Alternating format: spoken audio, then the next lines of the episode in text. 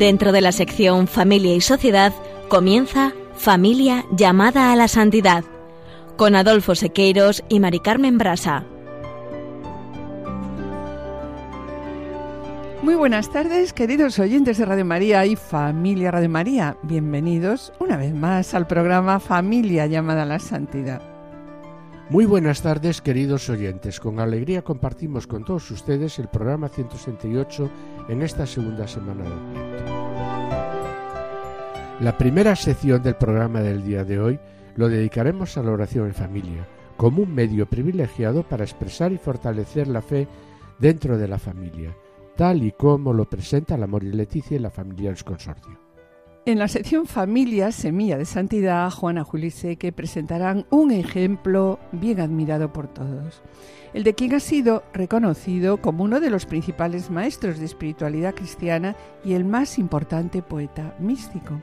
Nos referimos, claro es, al gran santo abulense San Juan de la Cruz, que como es conocido, vino al mundo en Fontiveros, un pueblecito de Ávila, en el año 1542. Pero quizá sea menos conocida la hermosa historia de amor que vivieron sus padres, puesto que la familia, como iglesia doméstica, cuando lo es de verdad, actúa calladamente bajo el amor de Dios hacia y desde todos sus componentes. Y en el colofón nos hemos preguntado cómo podemos hacer oración en casa con nuestros hijos y presentaremos un breve esquema de oración familiar. Finalizaremos como siempre con una oración. No se lo pierdan, permanezcan en sintonía, permanezcan con nosotros en Radio María.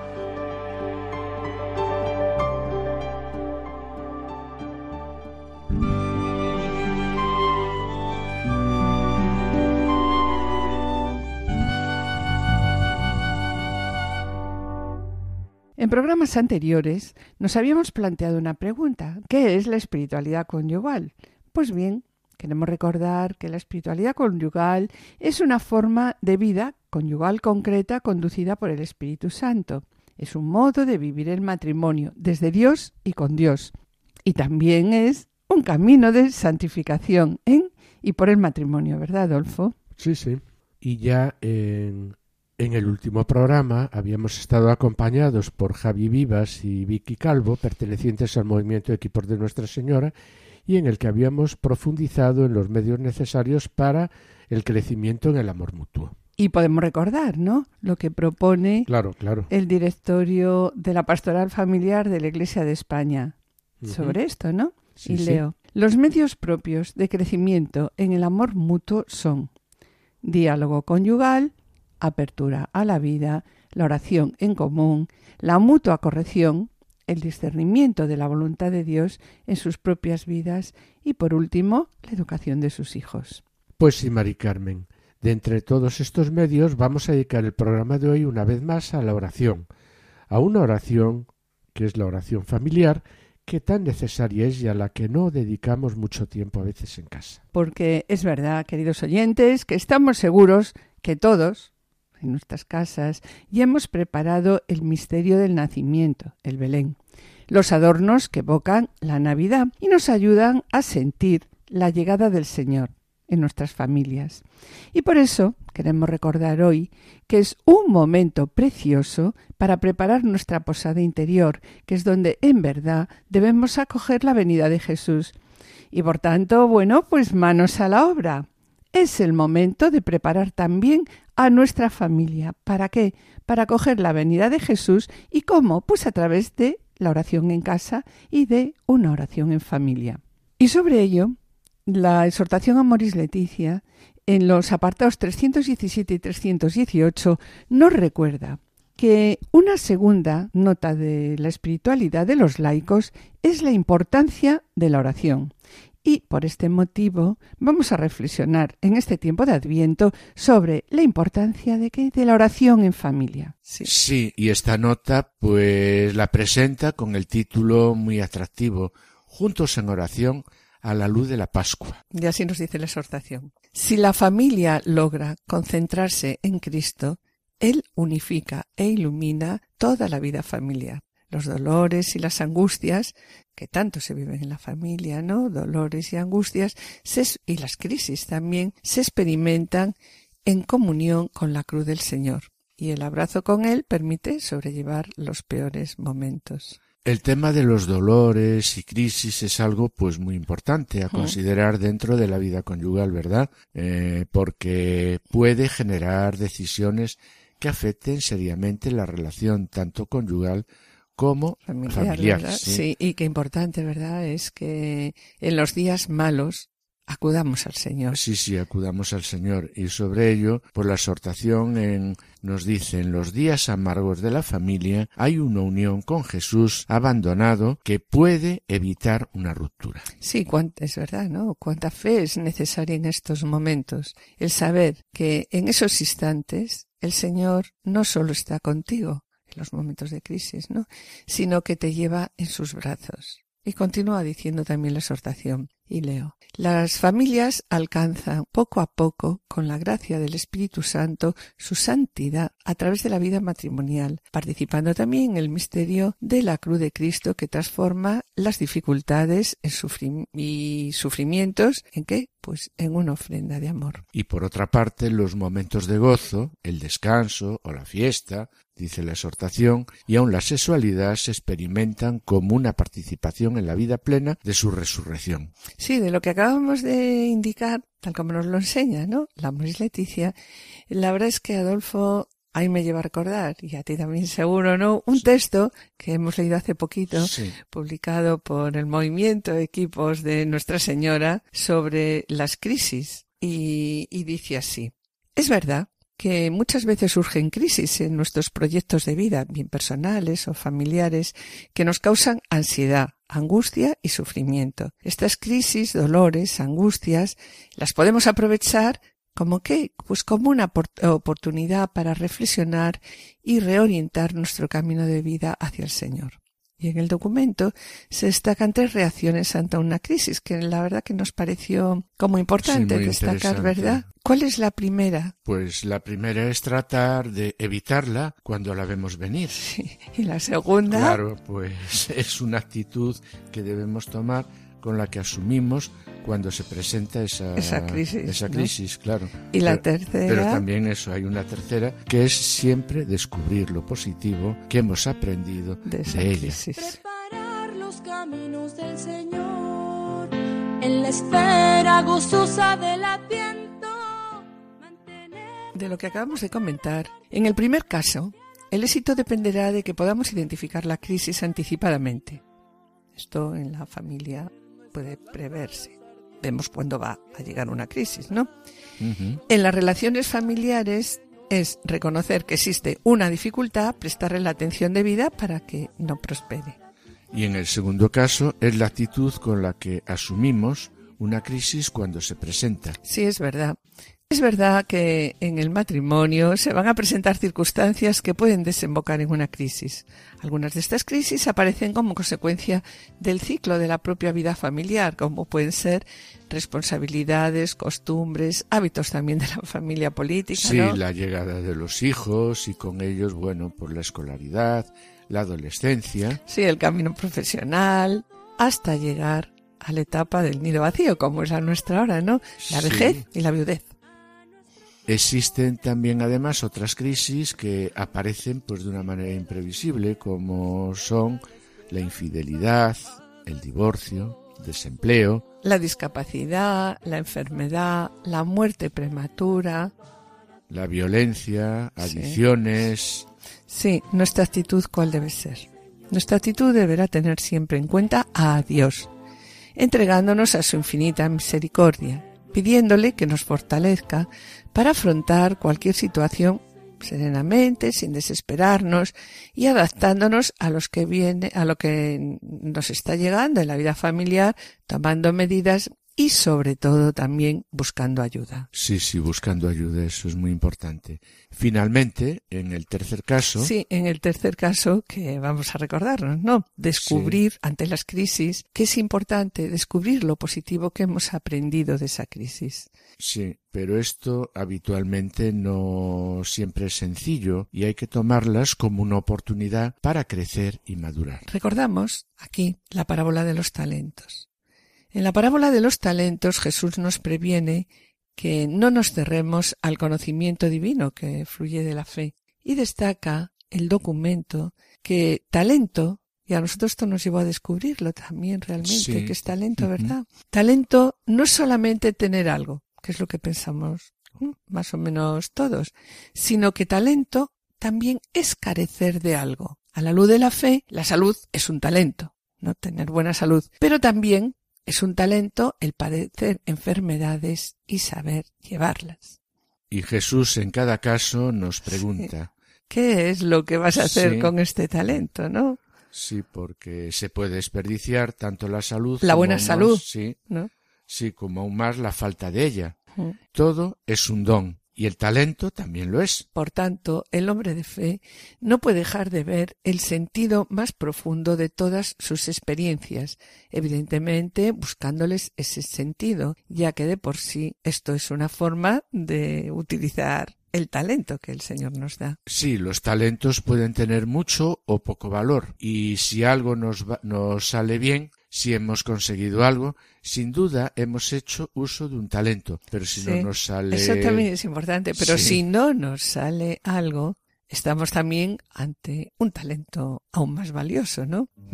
Tenemos que mirar los ojos, la vida, ¿cómo? Con los ojos de la fe. Y solamente entonces advertiremos pues ese constante obsequio que el sí, Señor. que Dios nos hace, sí, sí.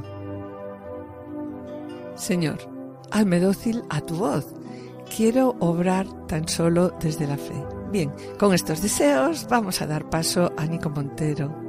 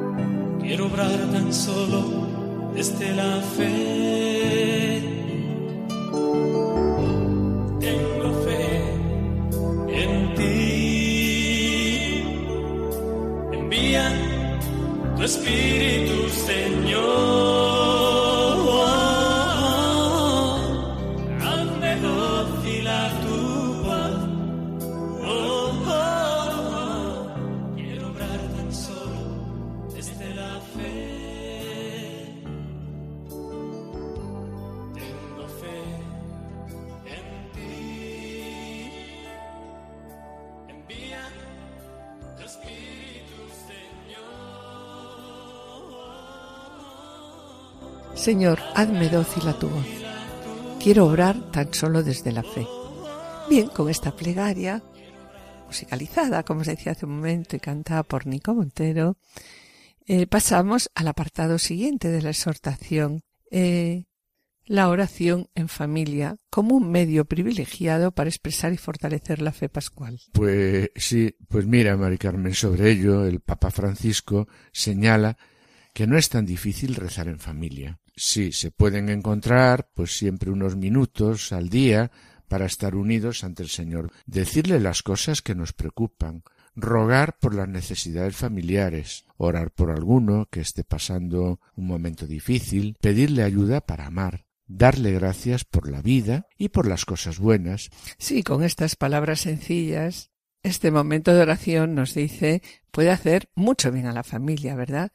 Y también comenta sobre la eh, piedad popular en la exhortación, señalando que las diversas expresiones de piedad popular son realmente un tesoro de gran espiritualidad para muchas familias.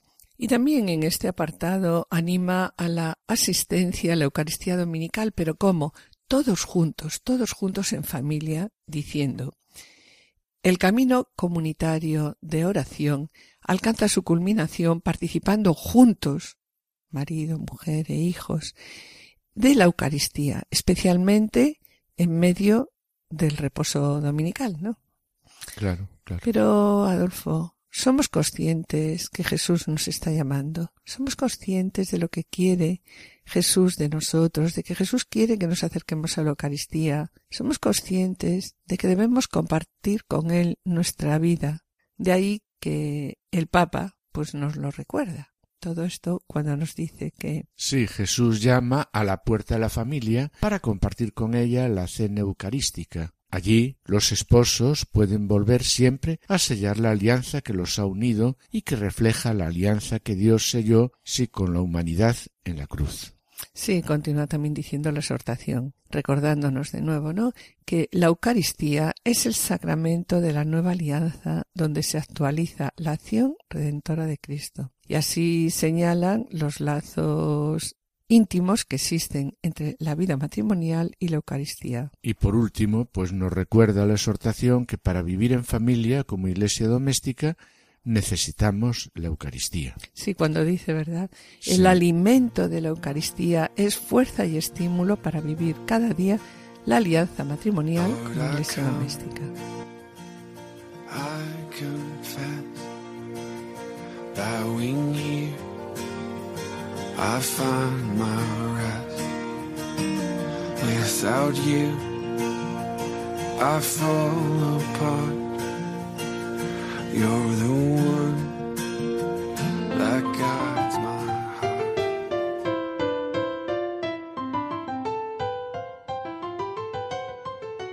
Buscad el reino de Dios y todo lo demás se os dará por añadidura.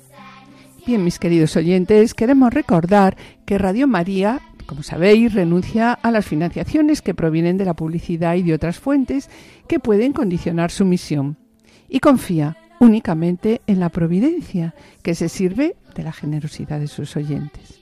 Por tanto, desde aquí queremos recordaros que como Radio María se sostiene únicamente con donativos de sus oyentes, si queremos que siga adelante y podáis seguir escuchando nuestros programas, pues programas como este, necesitamos la ayuda de todos. Escuchemos ahora lo que dice nuestro director, el padre Luis Fernando de Prada.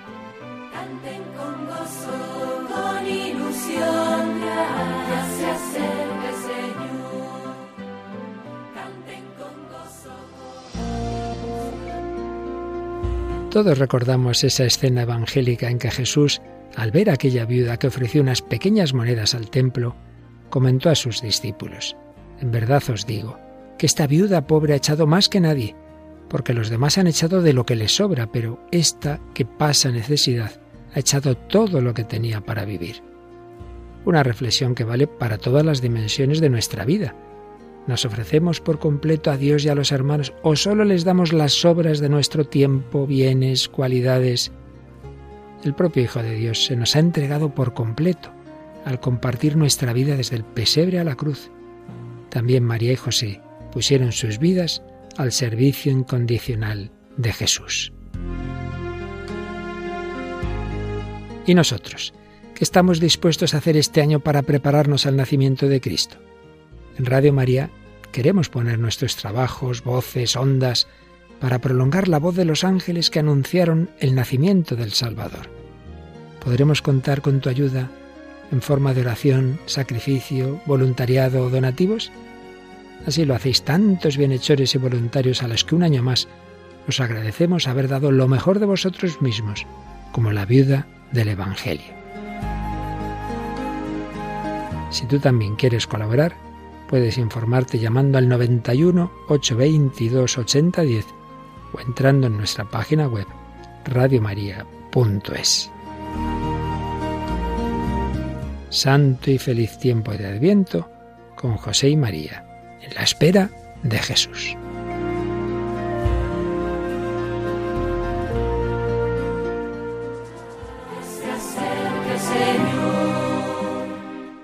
Y después de escuchar a nuestro director, el padre Luis Fernando de Prada, os animamos a que cada uno dé lo que le diste su corazón, no a disgusto ni a la fuerza, pues Dios ama a quien da con alegría.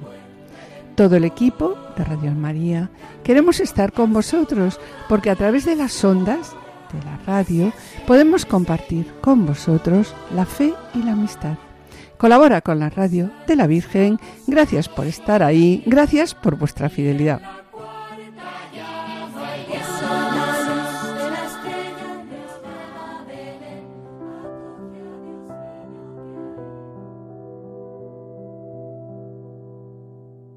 Queridos oyentes y familia de Radio María, estamos en el programa Familia llamada a la Santidad, dirigido por Adolfo Sequeiros y quien les habla Mari Carmen Brasa. Finalizamos esta primera sección y antes de iniciar la segunda, quisiéramos adelantarles que en el colofón presentaremos un breve esquema de una sencilla oración en familia y también recordaremos unas palabras del Papa Francisco sobre la oración en familia. Y a continuación Damos paso al espacio Familia Semilla de Santidad, en el que Juana Juliseque presentará la hermosa historia de amor que vivieron los padres del gran santo abulense Juan de la Cruz, fiesta que se celebrará el próximo 14 de diciembre. No os perdáis su ejemplo de vida, permaneced a la escucha, permaneced con nosotros en Radio María.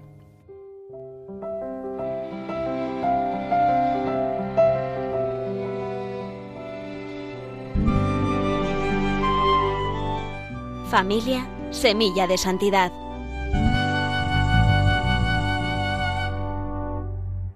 Empecemos. Y lo hacemos hoy con un ejemplo bien admirado por todos, el de quien ha sido reconocido como uno de los principales maestros de espiritualidad cristiana y el más importante poeta místico. Nos referimos, claro es, al gran santo abulense Juan de la Cruz, que, como es conocido, vino al mundo en Fontiveros, un pueblecito de Ávila, en 1542. Quizás sea menos conocida la hermosa historia de amor que vivieron sus padres. Comencemos.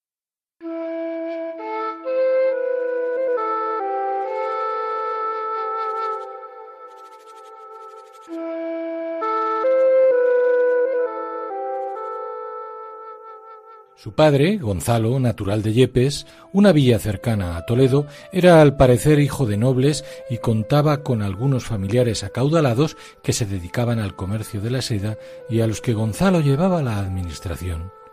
Precisamente por eso viajaba con frecuencia a la feria de Medina del Campo en Valladolid. En uno de estos viajes, Gonzalo pasó por Fontiveros, donde residía una viuda también dedicada al mercado de la seda Allí vio por primera vez, como trabajadora en el telar, a una joven huérfana y pobre, Catalina Álvarez, que destacaba por su belleza y de la que Gonzalo se enamoró enseguida, tanto que muy pronto le propuso matrimonio. Desde ese mismo momento, todos sus parientes, sin duda por motivos de honra tan comunes por entonces, intentaron disuadirle de emprender tan poco ventajoso matrimonio. Y después de revelarse inútil su empeño por la firmeza del amor de Gonzalo, los repudiaron hasta quedar sin trabajo y sin hacienda, esto es, en la más absoluta pobreza.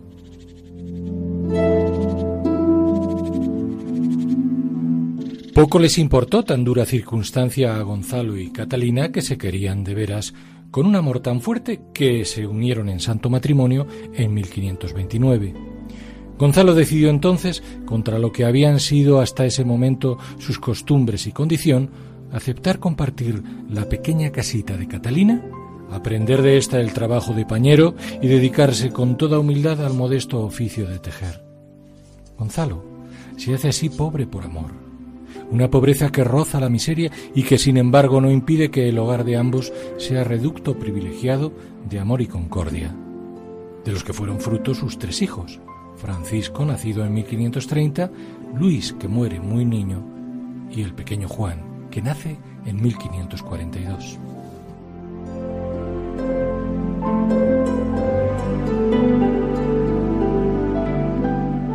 Sin embargo, esta humilde felicidad se quiebra poco después. El padre, Gonzalo, sufre una grave enfermedad que lo postra en cama durante dos años y que acaba al fin con su vida, lo que convierte la pobreza de la familia en miseria, tanto que Catalina viuda con los dos pequeños y siendo Juan todavía de muy corta edad, mendiga en un largo viaje hasta Toledo para pedir el favor de los parientes de Gonzalo, sin éxito alguno. Vuelven así, pero muy aumentada, a su pobre vida. A cambio, la madre, a falta de dar a sus hijos buena comida, les daba mucha educación cristiana con la palabra y el ejemplo. Baste decir que a pesar de su extrema situación, un día Catalina recogió personalmente de la puerta de una iglesia un niño expósito, lo llevó a casa y lo crió hasta que se le murió como si fuera un hijo. Abundaría en ello más tarde Sor María de San Francisco, destacando cómo Catalina, en medio de las tribulaciones, crió a sus hijos en grandísima cristiandad y haciéndolos muy devotos de la Madre de Dios. Nada extraño, pues, que con los años Catalina acabase siendo muy querida de la otra gran santa abulense, la Madre Teresa de Jesús.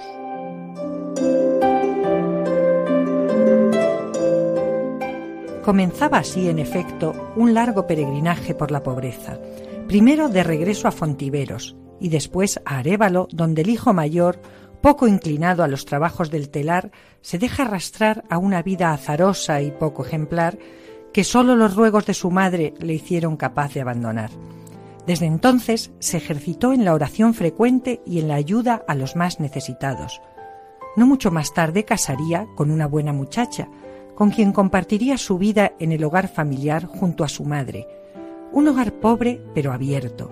Se cuenta que en cierta ocasión, y a pesar de las propias estrecheces familiares, Francisco acogió a un niño de la calle al que su joven esposa cuidó como una madre, quien de hecho repetiría luego maternidad hasta en ocho ocasiones.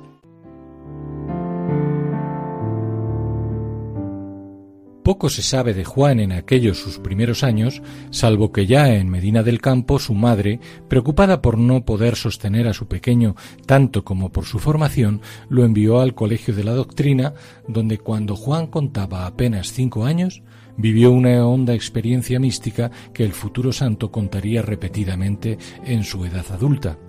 Al parecer, estando con otros niños junto a un pilón, zambullendo una caña, cayó dentro y se hundió dentro y salió y se volvió a hundir segunda vez, y entonces vio una señora muy hermosa que le pedía la mano alargándole la suya, y el niño Juan no se la quería dar por no ensuciarla.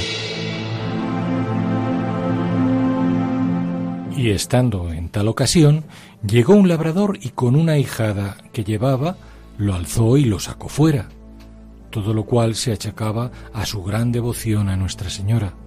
Sin duda, el fervor mariano que le había sugerido su madre no había sido en balde.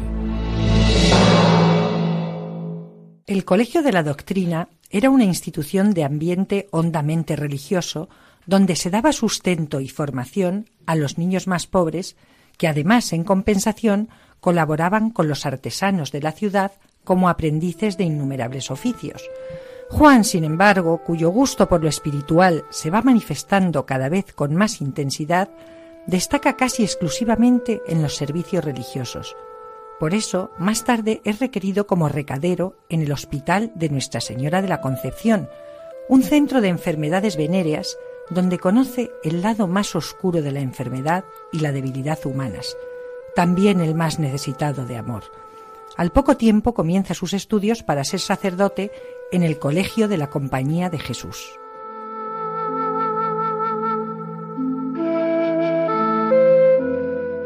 Allí Juan demuestra la agudeza de su inteligencia y su espíritu de sacrificio. Todo parecía encauzado para que adquiriera la condición de clérigo y en cierta medida para que su familia superara así por fin sus penalidades. Juan, sin embargo, como su padre Gonzalo, volaba mucho más alto que las pequeñas seguridades. Juan, firme siempre en sus convicciones, se siente llamado a la vida religiosa para la que elige la Orden del Carmen, la Orden de María, donde pide el hábito en 1563. Todo está preparado para que pocos años más tarde, después de matricularse en teología y celebrar en Medina su primera misa junto a su madre y su hermano Francisco, tenga lugar su encuentro providencial con Teresa de Jesús.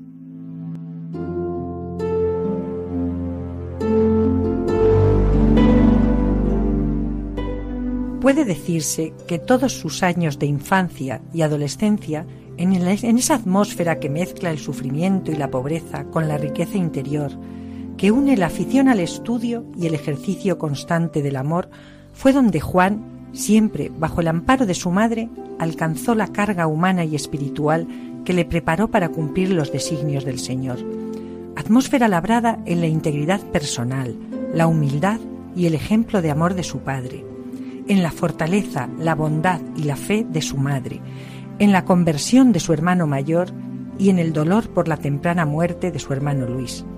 atmósfera cincelada sobre todo en la historia inicial de ese maravilloso amor de sus padres, que como dice algún biógrafo de Juan, tenía algo del cantar de los cantares, de ese hermoso cantar que andando el tiempo se convertiría en tema poético del gran místico.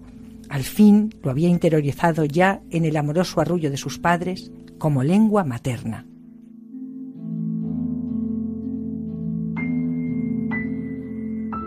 También en el sufrimiento por cuanto su vida adulta estará llena y preparado estaba para afrontarlos de ingratitudes, de sinsabores y sufrimientos. Camino de la santidad para el que había aprendido ya desde la cuna en su infancia y adolescencia y gracias a sus primeras vivencias familiares, la confianza en Dios a pesar de las adversidades. Los hombres creen escribir la historia cuando es Dios quien permite todo para nuestro bien, dirá en una carta enviada a una religiosa de gran confianza. Pero también y sobre todo en ese clima había aprendido la preeminencia del amor en toda ocasión, como es perceptible en aquellas otras palabras que se han convertido en el lema privilegiado que se asocia a su figura. Pon amor donde no hay amor y sacarás amor.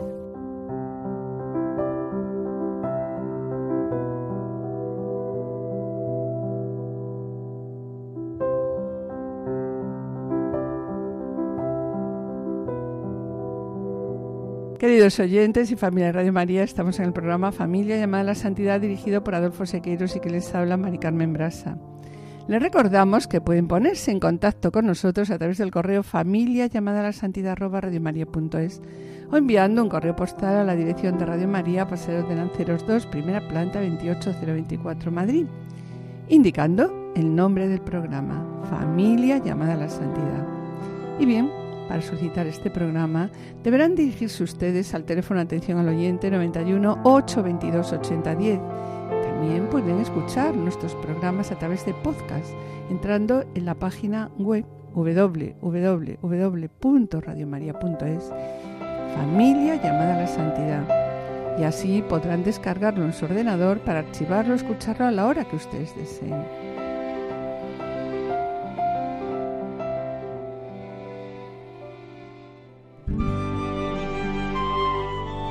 Colofón.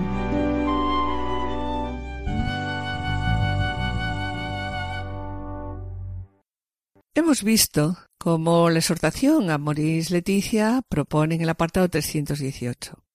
Y leo. La oración en familia como medio privilegiado para expresar y fortalecer la fe pascual.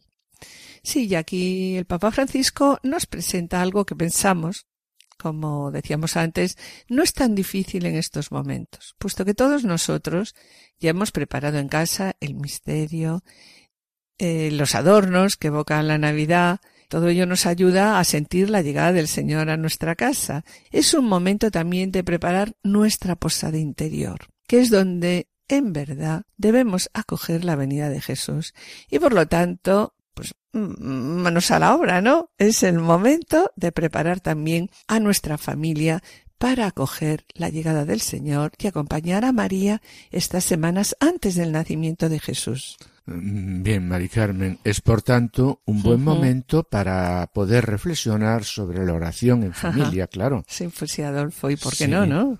Es también un buen momento para hacer en casa, y así queremos animaros, pues una pequeña oración con nuestra familia. Sí, refiriéndonos a la oración en familia, el directorio de la pastoral familiar pues nos recuerda que la oración en familia es una expresión de fe y ayuda a la integración de la fe y de la vida. Sí, la familia, ¿no? Como nos dice Juan Pablo II. unida, sí. Permanece unida. Sí, recupera la capacidad de mirarse a los ojos. De comunicarse, de solidarizarse, de perdonarse mutuamente. Y comenzar de nuevo con un pacto de amor renovado por el Espíritu de Dios. Y en la exhortación familiares consortio se describen las características de la plegaria familiar. ¿Y cuáles son estas características? Pues nos dice, la plegaria familiar es una oración hecha en común, marido y mujer juntos, padres e hijos juntos. A los miembros de la familia cristiana puede aplicarse, dice la exhortación, de modo particular las palabras con las cuales el Señor promete su presencia cuando dice, os digo en verdad, que si dos de vosotros conviniereis sobre la tierra en pedir cualquier cosa, os lo otorgará mi Padre que está en los cielos. Sí, porque donde están dos o tres congregados en mi nombre, allí estoy yo en medio de ellos. Y sobre la plegaria familiar, ¿qué dice también la familia del consorcio, Maricarmen? Sí, pues continúa diciendo, la plegaria familiar tiene como contenido original la vida de la familia, toda la vida de la familia. ¿Cómo?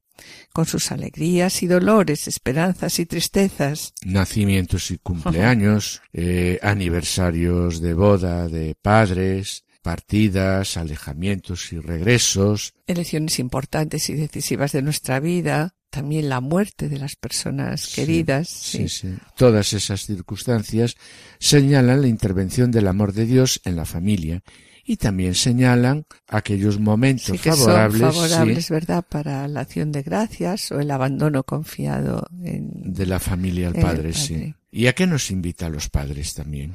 Pues la familia es consortio nos invita a nosotros, los padres o abuelos, ¿no?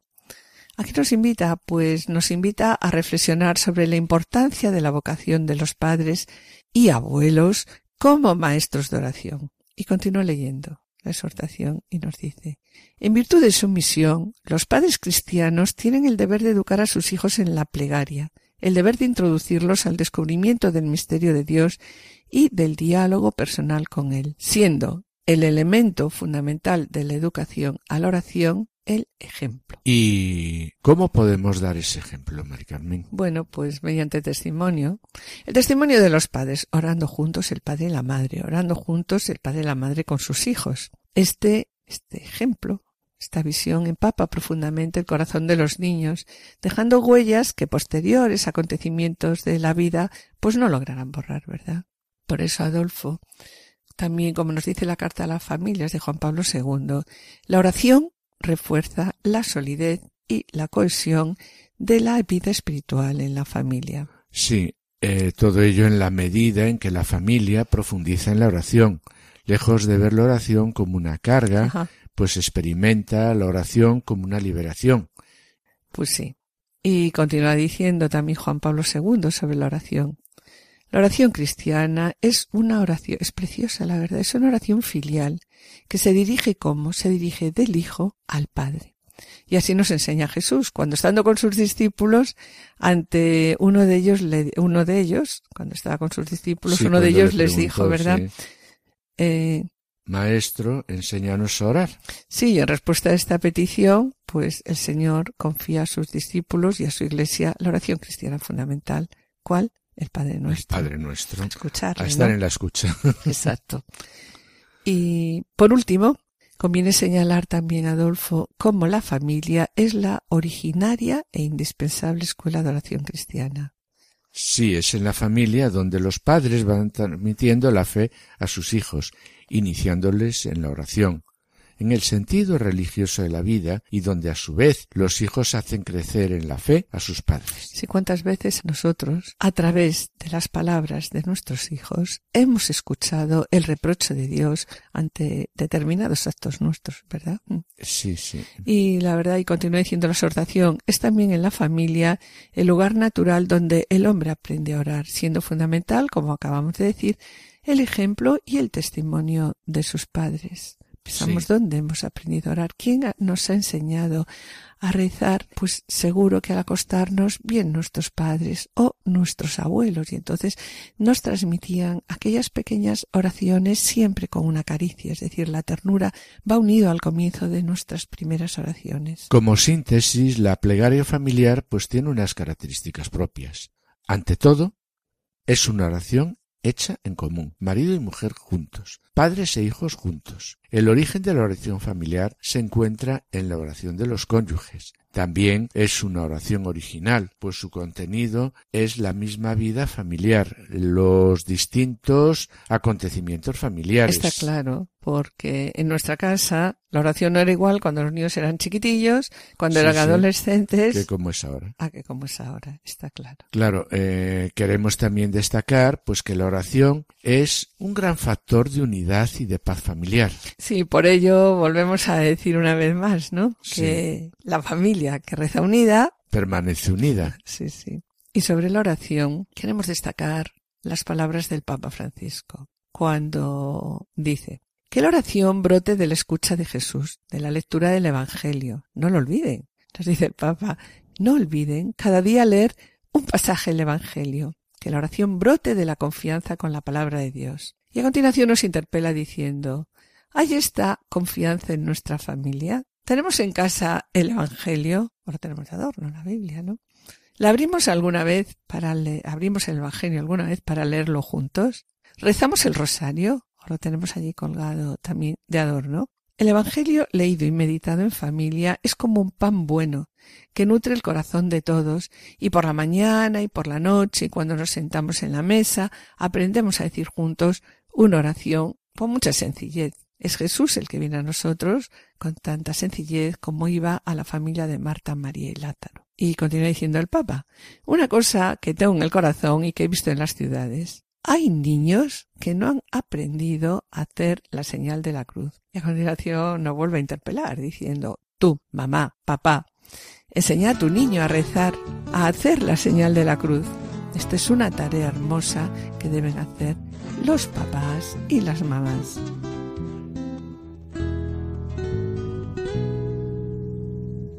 Cuatro esquinas tiene mi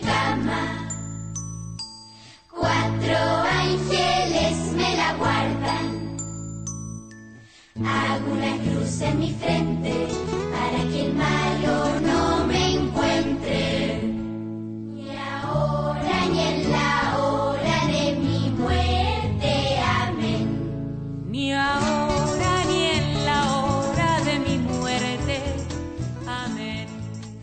Hoy queremos presentaros una experiencia sobre la oración en familia y que deseamos os sirva de ayuda a la hora de plantear la oración en vuestro hogar. Sí, queremos orar en familias, Adolfo. Sabemos que esta es una experiencia decisiva para el encuentro con Dios. Pero ¿qué pasa?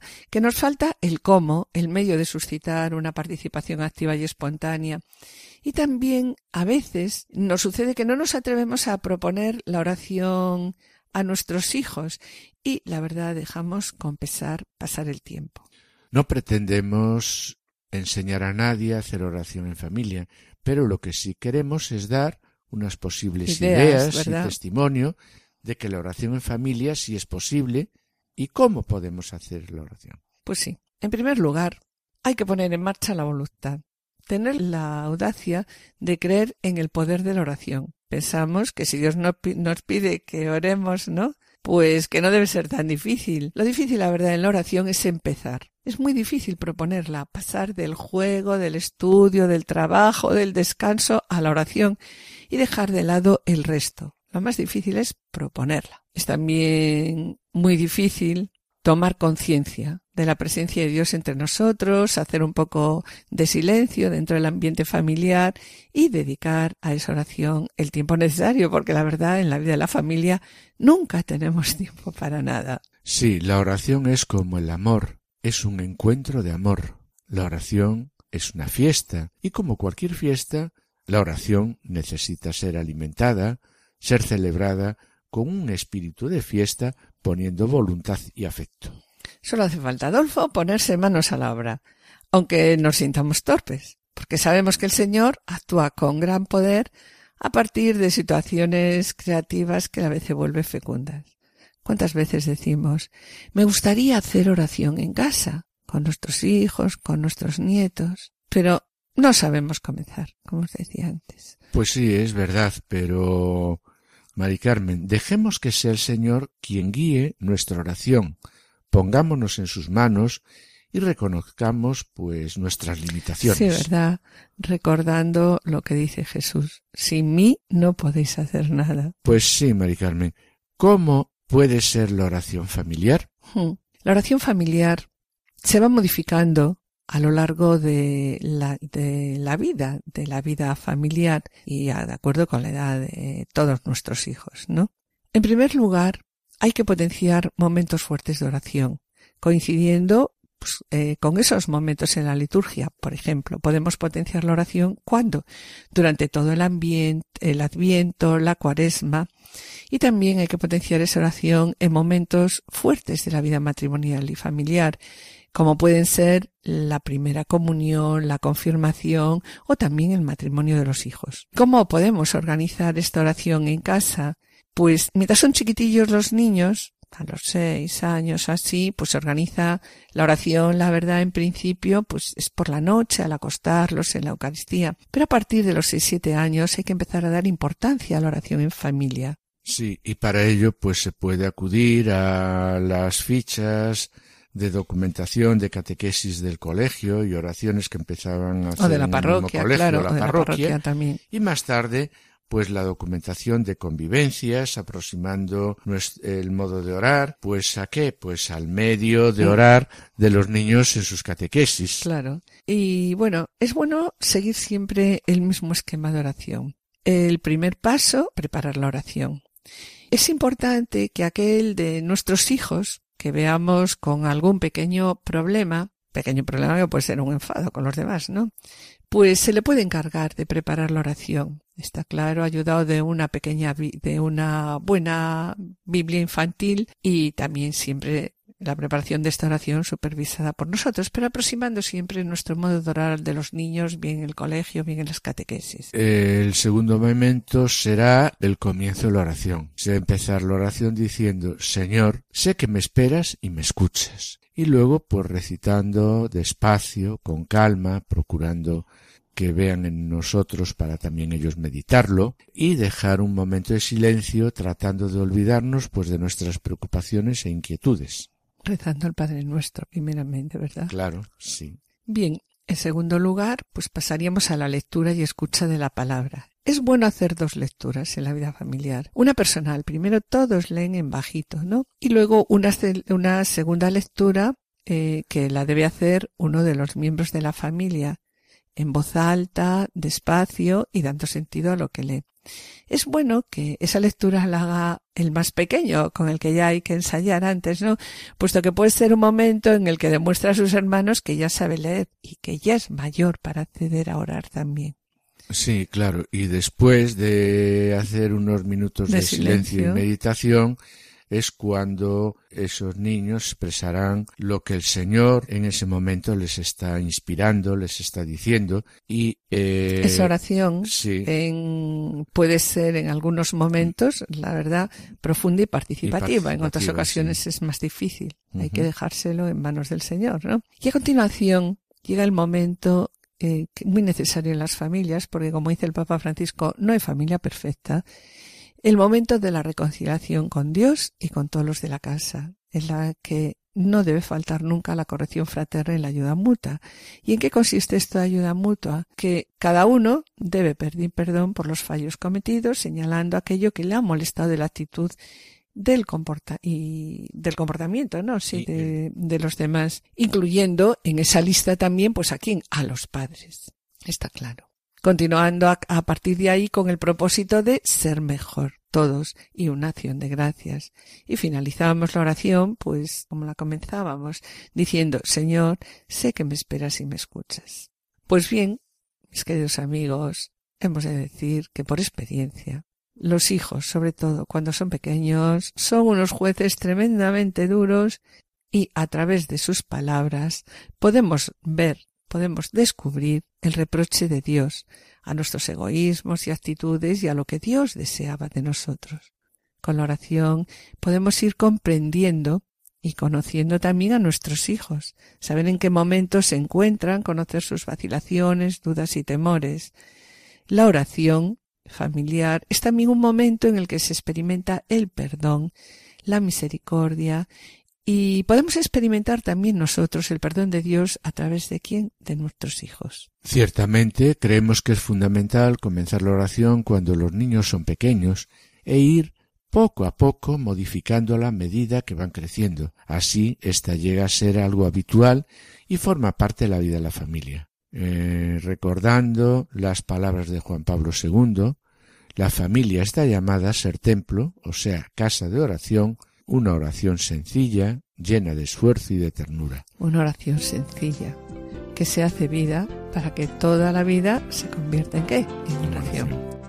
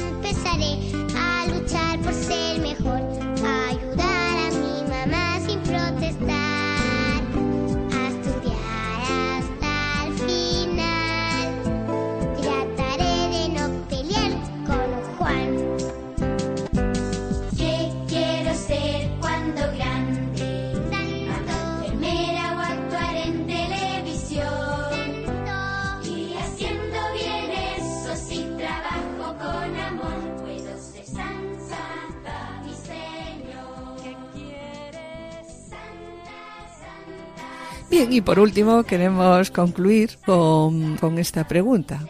¿Cómo vivo el Adviento? ¿Aprovecho realmente este tiempo para prepararme para la Navidad, para preparar mi familia, para orar con mi familia? Este año es hora de que nos paremos y pensemos un poco en aquel a quien nos preparamos a recibir y acompañemos a María en estas semanas que faltan antes del nacimiento de Jesús. Sí. Y sobre este momento de Adviento, el Papa Bergoglio subrayó, nosotros siempre corremos peligro. Tendremos siempre en nosotros la tentación de mundanizar la Navidad, mundanizarla cuando la fiesta deja de ser contemplación, una bella fiesta de familia con Jesús en el centro, y comienza pues a ser una fiesta mundana, hacer compras, regalos, esto y aquello, y el Señor permanece allí pero olvidado. Y continúa diciendo, y también en nuestra vida, sí, ha nacido en Belén, pero... Y el adviento es para purificar la memoria de aquel tiempo pasado, de aquella dimensión. Además el adviento nos sirve, dice el Papa, Sí, para purificar la esperanza, para prepararse al encuentro Con el definitivo con el Señor. sí, porque aquel Señor que ha venido volverá. Y volverá para preguntarnos, ¿cómo fue tu vida? Será un encuentro personal. Nosotros, el encuentro personal con el Señor hoy lo tenemos en la Eucaristía. Y no podemos tener un encuentro así personal con la Navidad de hace mil años. Tenemos la memoria de aquello. Pero cuando Él vuelva, tendremos aquel encuentro personal. Por lo tanto, hay que purificar la esperanza. Y la tercera dimensión es la más cotidiana, es purificar la vigilancia. Sí, vigilancia y oración son dos palabras para el Adviento, porque el Señor, que se ha encarnado en la historia de Belén, vendrá al final del mundo y también al final de la vida de cada uno de nosotros. Pero también el Señor viene cada día, en cada momento, en nuestro corazón, con la inspiración del Espíritu Santo. Acompañemos a María en estas semanas de espera. De Adviento, esperanza nuestra, de Jesús la aurora, del cielo la puerta. Virgen de Adviento,